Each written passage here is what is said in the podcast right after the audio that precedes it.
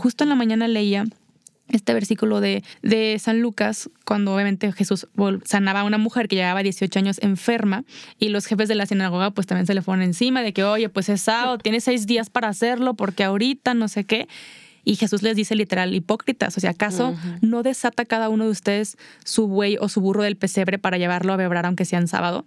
Creo que muchas veces nos va a tocar que Jesús nos deje en vergüenza de decir, cállate, Claro. o sea, cállate. Y a mí personalmente me pasa que de repente me pongo en este lugar de decir, ay, esta persona, porque está hablando de Jesús? Que se vaya a formar.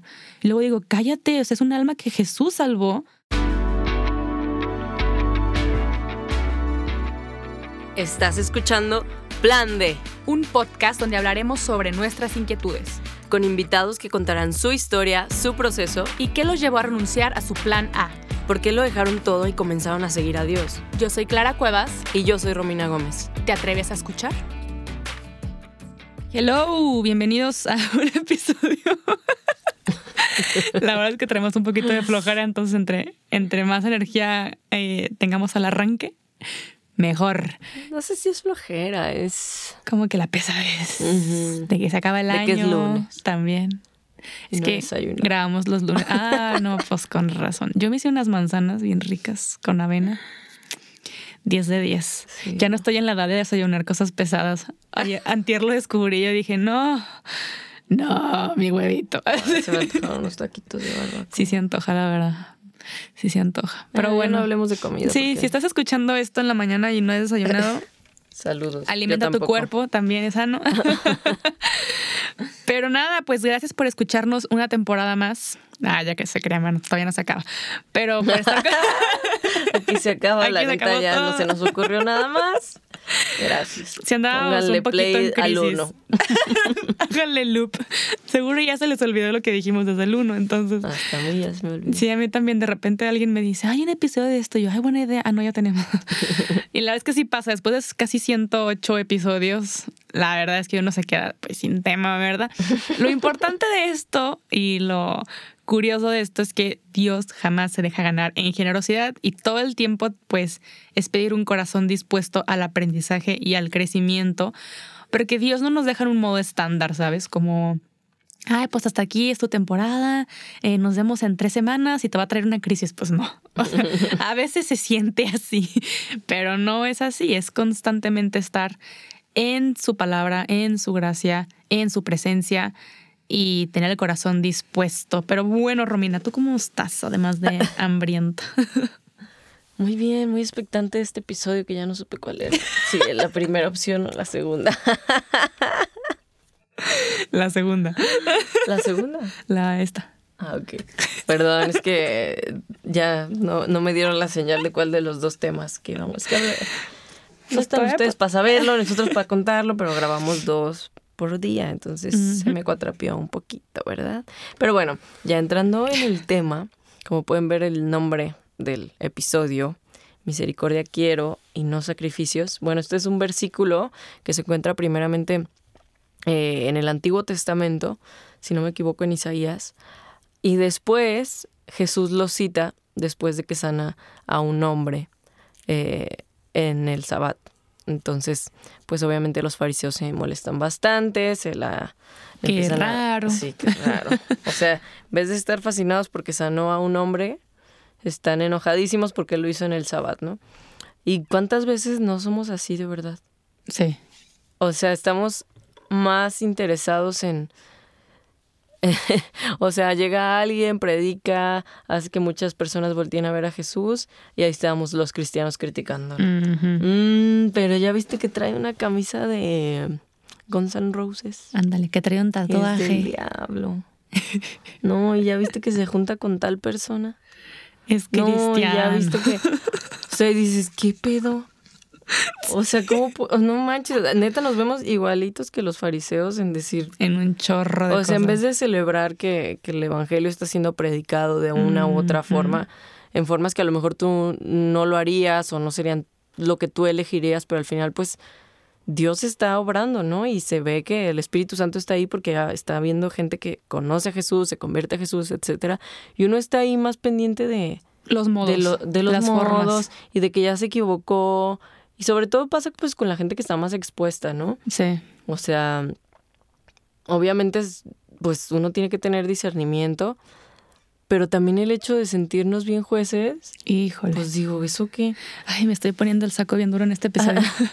Pasa mucho, sobre todo con los neoconversos. Yo me acuerdo cuando yo recién empecé a hablar de Jesús en mis redes sociales, pues un chorro de gente como que se me acercaba ahí, oye, pero ¿qué opinas de Génesis 4, no sé qué? Yo, ay, pues la verdad es que no lo he leído. Ay, entonces no puedes estar hablando de la palabra de Dios y así, ¿no? Entonces como que me acuerdo mucho de esos ejemplos como muy específicos de, a ver, yo no estoy hablando de teología ni clases de marionología, o sea, lo que tú, o sea, claro que no. Yo estoy hablando lo que voy aprendiendo en mi caminar con Jesús y es personal y te lo comparto, pero no para que tu proceso lo hagas mi proceso. No, y aparte que eso es la cosa más natural del mundo, lo que te pasó a ti y me pasó a mí también, o sea, que te conviertes y el primer impulso es hablarlo. Sí, claro. Ese es el impulso natural de una persona que ha sido salvada y que reconoce la obra de, de, Jesús en su vida. Exactamente, lo ves en la Biblia. o sea, los discípulos no fue como, ay, no, espérame Jesús, déjame ir a la escuela bíblica, estudiar. tomar el cursito, aprender este, Exacto, y estudiar griego para ver qué quisiste decir en realidad. O sea, ves a, la mujer samaritana, ves a muchas mujeres incluso, que eso era su, el instinto era ve y habla de lo que te acaba de pasar. Y en esa época que una mujer hablara de la ley, hablara de todo eso era no, o sea, tú cállate, no puedes hacerlo. Claro. Pero ¿qué lo movía? Pues una fuerza mucho más potente que, la, que el miedo, que la humillación, era como un yo lo viví, yo lo vi, ¿no? Pero eso sí, o sea, si algo puedo aclarar aquí, es que si tú estás apenas caminando en Jesús o, tuviste tu encuentro personal con Él y estás tratando de llevar esa relación con Él, tu responsabilidad también después es formarte. Claro. Porque pueden pasar cinco o seis años y vivir solamente contando tu testimonio y ¿qué más? O sea, Dios también nos pide más.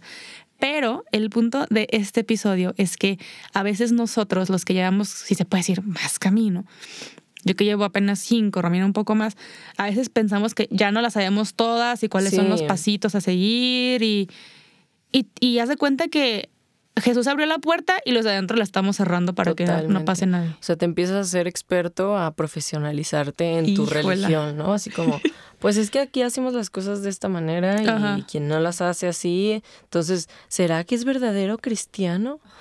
Y dices, pues, ¿qué te importa, güey? En primera, nadie es nadie para juzgar eso, para decidir, porque tú no puedes ver el corazón de las personas. Sí, estoy de acuerdo que por sus frutos los van a conocer. Claro. Sí, pero también yo digo, ahí cuál está siendo mi fruto, si está haciendo más juicio, crítica y, y, estar al pendiente de otra persona en vez de estar al pendiente de mi propio corazón, que vaya que le hace falta que esté al pendiente de él y que esté cuidando realmente muchas cosas, ¿no? Que no entren de pecado y que no salgan también, o sea. Entonces como que digo, ¿qué necesidad? Y yo al Jesús que veo en los evangelios es un Jesús que al igual que, que Juan estaba más interesado en las cosas que sí podíamos entender de la Biblia y no en las que no. O sea, los dos lo ponían bien sencillo, ¿no? O sea, Juan, Juan el Bautista lo ponía como arrepiéntanse, bautícense, crean en el Evangelio y no solo eso, den frutos de arrepentimiento. ¿Cuáles son esos frutos? Y uno pensaría, ¿qué va a decir, no? Este, todos los domingos voy a misa. Ora todos los días a las 5 de, la mañana. Hace cosas a las 6. O sea, uno esperaría como que diría cosas así, ¿no? no tomen, no fumen, no, no te acuestes con nadie. O sea, como que no estoy, no me estoy burlando de eso, ¿eh? que cabe mencionar, sino que uno esperaría ese tipo de reglas, normas, leyes, ¿no? Y lo que ellos, bueno, lo que Juan decía era como, si tienes dos capas, dale una al que no tiene. Si tienes no sé cuánto, compártelo. O sea, él se estaba enfocando en dejar atrás el egoísmo y mostrar el amor de alguna forma, o sea, manifestarlo, no nada más decir como ya vivo en el amor de Dios y ya, ¿no? Y no haces nada. o sea, es que sabes que siento yo que el otro día hablaba con un amigo sobre la gente que es no lo quiero llamar como los nuevos fariseos porque de cierta forma todos tenemos un grado de fariseísmo, pero sí los que tú los ves y dices, ala, están bien casados con la ley. Con cuidar y resguardar. Exactamente. Más que a las personas. Digo, es correcto. O sea, es bueno estudiar la ley, es bueno ver la ley, pero acuérdate que la ley fue hecha para un fin. O sea, la ley no es el fin en sí mismo, ¿ok? Y mucha gente hace de la ley su personalidad. Totalmente. O sea, como un es que tienes que vestirte así, hablar así, moverte así, rezar así, hincarte así, porque si no, Dios no te escucha prácticamente, ¿no? Pues sí. Y tú puedes decir, el otro día, pues una amiga me decía de que no, es que eh, ya no, se, no, no deberían en el Santísimo, por ejemplo, guitarras ni nada. Y yo, pero sí, Jesús tocaba la cítara. Bueno, no, no lo tocaba él, pero en sus tiempos había cítara y alabanzas y así que tú dices, ¿en qué momento solamente tiene que ser el órgano número no sé ¿quién qué? dijo que es el instrumento divino o qué? o sea, hay momentos de oración, pero no es la ley así y se vuelve tu personalidad y eso te va haciendo frío de cierta forma porque yo también he caído ahí de decir tiene que ser así, así, así, así, así, si no es, estás fuera de la línea, ¿no? Y ya lo hablamos esto en el episodio de de la cultura tóxica cristiana, pero de cierta forma, si tú estás en un extremo o en el otro, porque obviamente los extremos no son de Dios, ni tanto, ay, sí, que sean todos desnudos y, tocando batería, o todos de que con manta, velo y faldota y en piano, o sea, no, ¿ok? Los extremos no, hay que entender por qué caemos en ese extremo y el Espíritu Santo nos guiará a Jesús, que es el que nos dice, ni uno ni en el otro estoy yo. Pero, ¿por qué estamos cayendo en esos extremos? A veces los extremos nos hacen ver que hay una herida que no queremos que sea sanada por Jesús. De decir, es que esta es mi personalidad porque así ya no caigo en lo que aquellas personas pecadoras. Claro, pero aparte te inmoviliza, o sea, es como desde aquí estoy bien a gusto, juzgándote, o sea, el mismo Jesús decía, ponen cargas en los demás que ni ustedes mismos quieren cargar, ni pueden cargar, o sea, le dices a la gente, tienes que hacer esto, esto, esto, esto y esto para ser un buen cristiano, para que no sé, para que Dios te acepte, te ame o lo que sea. Pero pues ni tú mismo eres capaz de hacer todo, todo, todo, todo el 100% perfecto. O sea, poniendo un ejemplo, ¿no? Las morras que hablan un chorro sobre la modestia y tal y tal, ¿no? Sus normas de la vestimenta, pues está bien. Si tú las quieres seguir adelante, adelante qué bueno, felicidades. El problema es que ponen sus normas, ¿no? De que el escote hasta aquí, eh, la manga hasta acá, el largo de la falda hasta acá. Y de pronto escogen ciertos vestidos y se les voltea, ¿sabes? Ándale. se les voltea la tortilla porque dices, ay, pues ese yo no lo veo muy modesto y obviamente la gente las empieza a atacar por lo mismo. Claro. digo, yo por eso ni me meto. O sea, ¿yo quién soy para estar juzgando si tu vestido es tres centímetros modesto? No, Pero esas mismas normas que ellas, o sea, por poner un ejemplo, ¿no? Ellas mismas aplican en los demás, se dan cuenta de que no todo el tiempo ni las quieren ni las pueden cumplir. Y yo me imagino, de verdad, veo a Jesús diciendo y digo, ¿en qué momento él le dio más importancia a las normas, a las reglas? Nunca dijo que fueran malas. Él las viene a perfeccionar. Pero sí dijo, o sea, el sabbat fue creado para el hombre y no el hombre para el sabbat. Es decir, el hombre no está para servir a las normas. Las normas, las leyes están para servir al hombre, están para perfeccionarlo, están para ayudarle, para tener límites, para tener claridad acerca de lo bueno y de lo malo, pero al final la misma Biblia te lo dice, o sea, la ley nos servía como una especie de guardián, una especie de tutor hasta el día en que Jesús llegara y nos llevara a su libertad. Y su libertad no quiere decir libertinaje, su libertad quiere decir que eres un ser humano, como siempre decimos, con una mente capaz de discernir, con el Espíritu Santo dentro de ti para guiarte, para decirte qué sí, qué no, qué es bueno, qué te conviene a ti en específico, en ese momento específico de tu vida y qué no. Obviamente sabemos que hay cosas muy específicas, claras, que es un negro blanco. Pero como siempre decimos, la mayoría de las cosas en tu vida, en tu cotidianidad, en el sí y el no, van a ser cosas grises que solamente tu discernimiento, tu sabiduría, tu inteligencia, tu mente, tu sentido común y el Espíritu Santo te van a poder ayudar a decidir. Entonces, yo veo a un Jesús más interesado en el corazón de las personas, en el interior de las personas, de donde fluye verdaderamente todo el pecado y toda la bondad, que en lo exterior.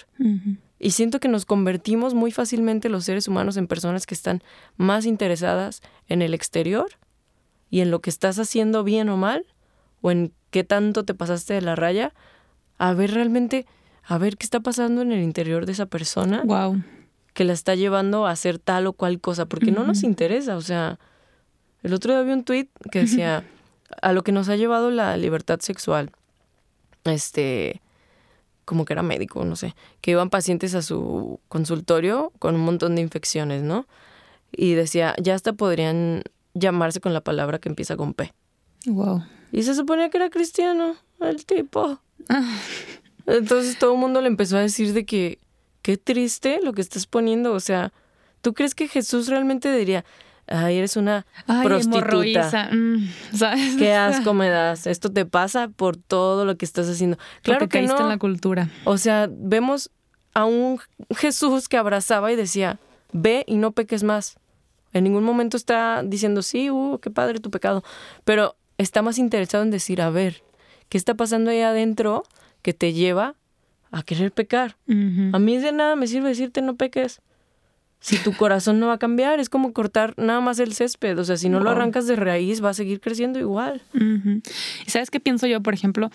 Eh, el otro día como que estaba pensando y dije, a ver, honestamente, porque de, Twitter como que ya me estoy bajando otra vez porque digo, no, qué flojera. O sea, de verdad no, me roba la paz y, y es solamente de un lado y el otro estar jugando a ver quién tiene la razón y estás jugando más con tu tiempo que Dios te dio y eso es una mala administración de los mm. dones que Él te dio.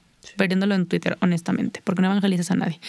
La cosa es que eh, el otro día decía, es que, ok, pues yo a lo mejor nunca voy a poderle hablar de Jesús a, las chicas de la modestia. ¿Por qué? Porque pues nunca he estado en su lugar, nunca he estado en esto, y pues no me van a escuchar a mí porque yo no, no conozco sus heridas y ya está, ¿no? Claro. Al igual, ellas pues jamás van a, a lo mejor, no en el momento sí, pero no van a poder decirle a alguien que no se identifica con la modestia, ama a Dios y no sé qué, porque no viven la historia, así es una cadenita, ¿no?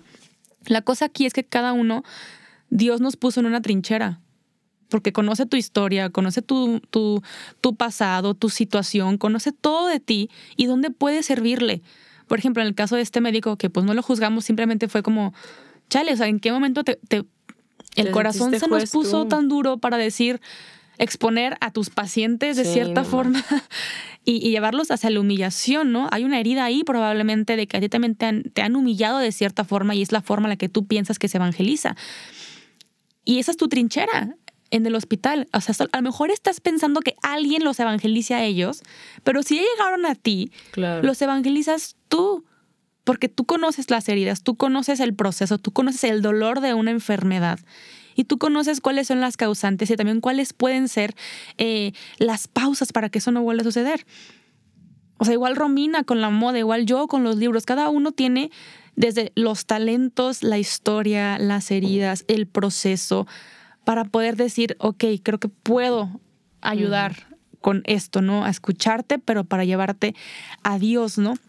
Me acuerdo que el principal proceso como para eh, no empezar como a, eh, llega alguien que tú dices, no, este está fregado porque no tiene a Jesús, es primero escuchar, porque a ti una vez alguien te escuchó y si nadie te ha escuchado, pues también pregúntate cuántas veces tú has estado dispuesto a compartir desde lo que traes en tu corazón y no desde la imagen.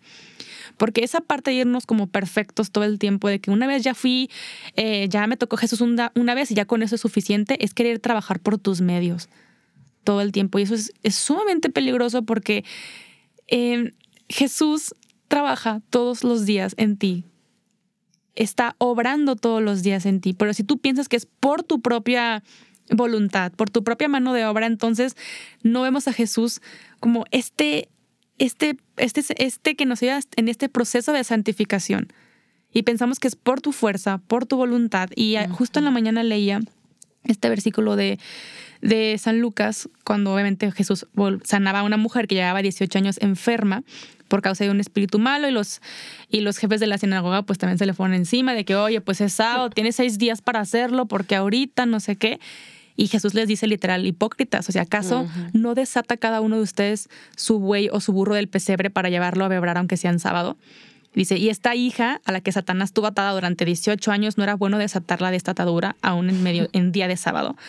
Y cuando Jesús dijo esto, sus enemigos quedaron en vergüenza. En cambio, la gente se alegraba de todas las maravillas que él hacía. Creo que muchas veces nos va a tocar que Jesús nos deje en vergüenza de decir, cállate. Claro. O sea, cállate. Y a mí personalmente me pasa que de repente me pongo en este lugar de decir, ay, esta persona, ¿por qué está hablando de Jesús? Que se vaya a formar. Y luego digo, cállate, o sea, es un alma que Jesús salvó y no conoce su proceso, no conoce su historia y pídele a Dios para que esta persona siga haciendo la voluntad de Dios y que purifique sus intenciones, así como mucha gente está orando por mí y otras pidiéndome que me calle. ¿Sabes? O sea, es la, es la realidad. O sea, yo prefiero personas, porque esto siempre pasa con los que hablan de Jesús en Internet. Prefiero personas que de verdad es mejor estén hablando de Jesús a cualquier otra cosa, honestamente. ¿Por qué? Porque pues vale la pena hacerlo.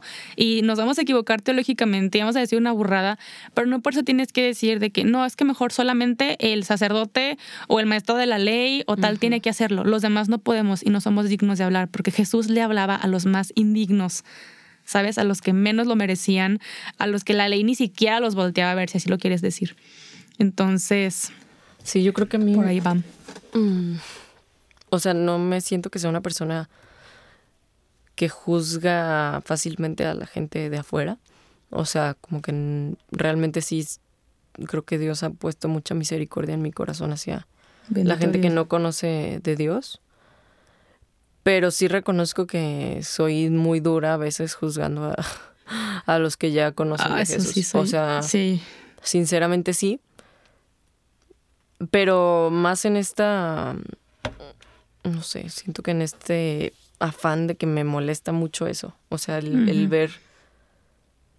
El, el, ver cómo se preocupan tanto por guardar las apariencias o por vivir en esta culturita feliz donde jugamos a la escuela cristiana y todos somos felices, somos las mean girls de, del cristianismo. O sea, me, me enoja mucho, la verdad, y ya lo saben.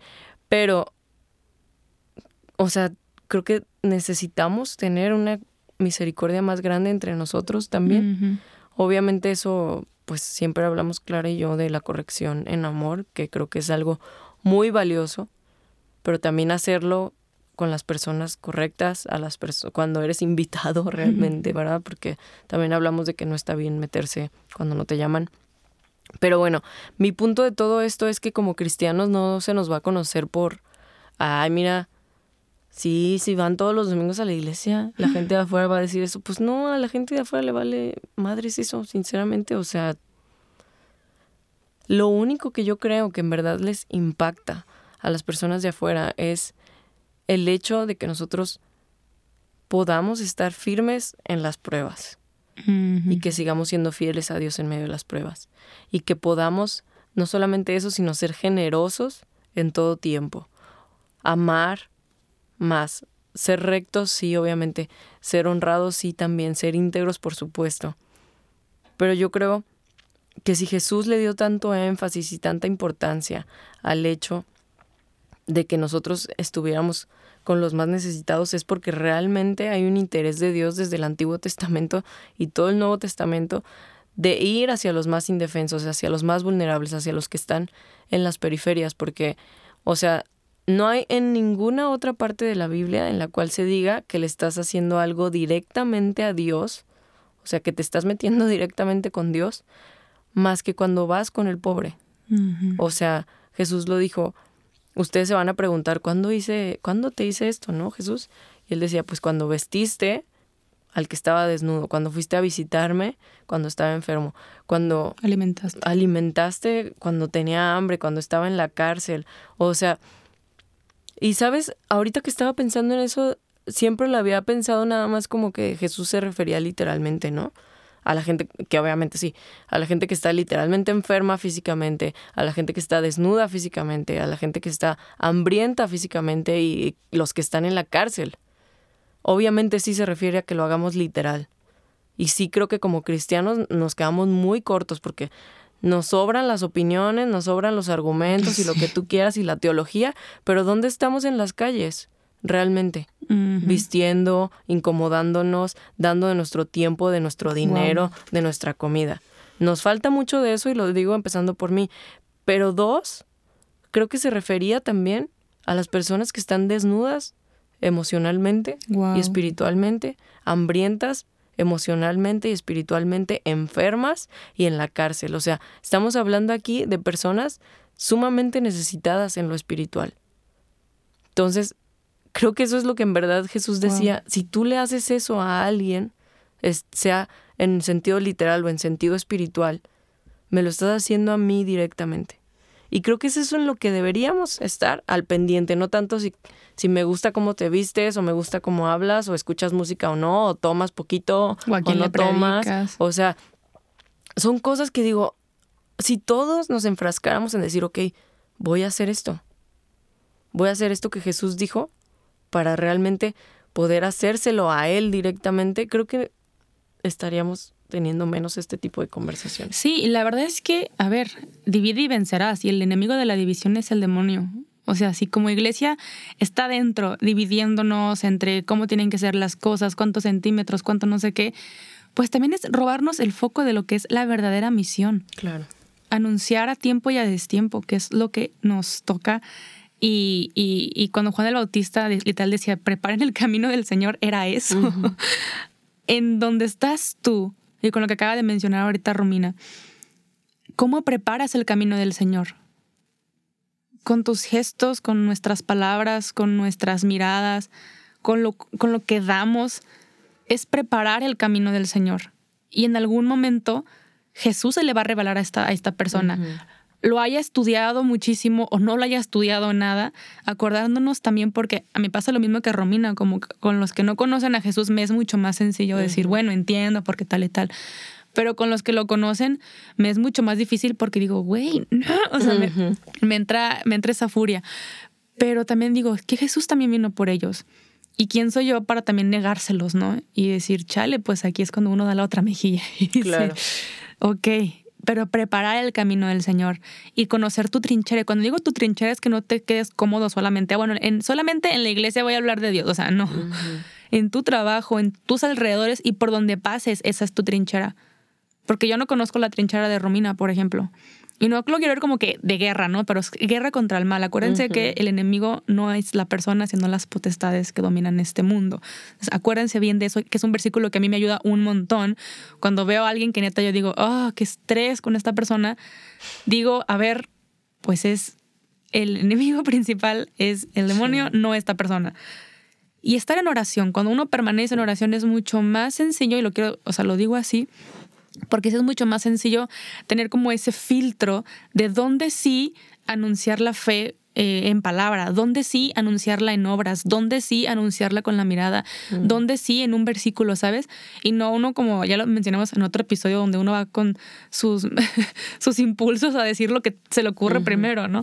Em, y nada, o sea, lo que me gustaría que te quedaras en este episodio es que la misericordia es para todos, para los que lo conocen y para los que no lo conocen, empezando también por uno mismo, porque si uno va con la eh, brecha alta con los otros de exigencia es porque tú piensas que Dios te está, te está exigiendo mucho a ti y Dios no te exige nada más que creer. creer. Tal cual, yo creo que es eso, ¿eh? O sea, el hecho de que no seas misericordioso con otros es porque no eres misericordioso contigo. Y creo que para todos para todo ser humano que quiere conocer a Dios y seguir a Jesús, es un consuelo y un bálsamo precioso el escuchar estas palabras que están escritas en la Biblia, que dice, la misericordia triunfa sobre el juicio. Es un versículo que me encanta porque deberíamos, y me incluyo, yo necesito vivir más esta verdad en mi vida, conmigo misma, con las personas que quiero, con mi propia familia, con mis amigos, con los que me caen gordos. O sea, con todos necesito aplicar esto de decir, ¿no? Que la misericordia triunfe sobre el juicio. O sea, al final, yo no soy nadie para juzgar, ni a mí misma siquiera. O sea, Pablo decía, ni a mí mismo me juzgo. Y es verdad, o sea, al final el único que tiene la verdadera palabra para juzgarnos es Dios, porque Él nos conoce 100%, ni uno mismo se conoce 100%. Uno ahí medio interpreta sus intenciones y eso, pero no podemos realmente saberlo es Dios el único que puede juzgar. A nosotros se nos pide tener misericordia. A nosotros se nos pide dar misericordia. Entonces, yo creo que necesitamos como creyentes tener esa preeminencia de decir, bueno, si tengo que escoger entre la ley y entre juzgar, wow. pues prefiero elegir la misericordia y a la persona por encima de, de tener la razón o por encima de que fue lo correcto. O sea. Y eso es más difícil todavía. Claro. O sea, si fuera más fácil, pues me la pasaría juzgando mejor porque es lo que, lo que me sale de la boca, lo que me sale del corazón, lo que me sale del cerebro. Y es más fácil incluso envenenar a otros alrededor de lo que yo también estoy tratando de decir, ¿no? Pero cuesta más porque es lo que nos pide Jesús. O sea, cuando te dice despójate, también es despójate de tus juicios hacia el otro. Entonces, pues nada, mira, las que no tenían nada que decir hoy, ¿va? pues nada, vamos a cerrar con, con, una oración. Te cedo el micrófono. Papá, gracias por este episodio, gracias por tu palabra, gracias porque no hay forma de no ser confrontados por tu preciosa misericordia y al mismo tiempo tu, no sé, es como una gracia dura, pero que nos sirve, que nos cambia. Te pido, Señor, que a cada persona que esté escuchando este episodio podamos vivir en tu misericordia, que podamos recibir esa misericordia primeramente nosotros, entender que tienes misericordia y compasión de cada uno de nosotros. Y que podamos extender esa misma misericordia hacia todas las personas que nos rodean, sobre todo y especialmente a las personas que, que nos gusta juzgar, porque también de pronto es placentero, sinceramente.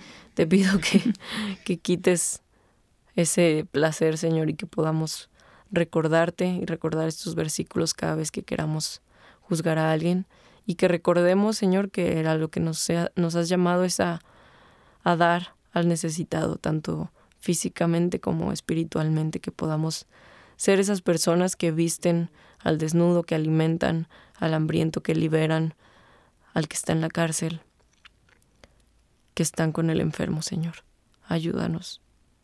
Ayúdanos, Padre, a, hacer estas personas para que verdaderamente seamos tus hijos como en las bienaventuranzas, bienaventurados los misericordiosos, porque recibirán misericordia, Señor, que podamos ser estas personas misericordiosas, no estas personas perfectas o aparentemente perfectas, sepulcros blanqueados, sino misericordiosos. Ayúdanos, Dios, en el nombre de Jesús. Amén. Amén. Pues nada, de verdad muchas gracias por escuchar este episodio con pues con nosotras, también lo escuchamos nosotras mismas. gracias y nada, pues contamos con tus oraciones. Nos ayudarías mucho calificando pues nuestro podcast, ya sea en Spotify o en Apple Music, donde sea que nos escuches. Y pues contamos con tus oraciones, pues siempre lo digo. un 10, ¿eh? Pónganos 10. Aunque solo se puede del 1 al 5, pero tú ponos un 10. Vota dos veces. Sí, y compártelo por si crees que esto puede ser de gran ayuda. Ahí en tu grupo, ahí en tu iglesia. Siempre es bueno alborotar un poquito el, el gallinero de aquello que nos está hablando. O que sí, pero se quedó empolvado. y pues nada, Dios los bendiga y nos escuchamos el siguiente episodio. bye. bye.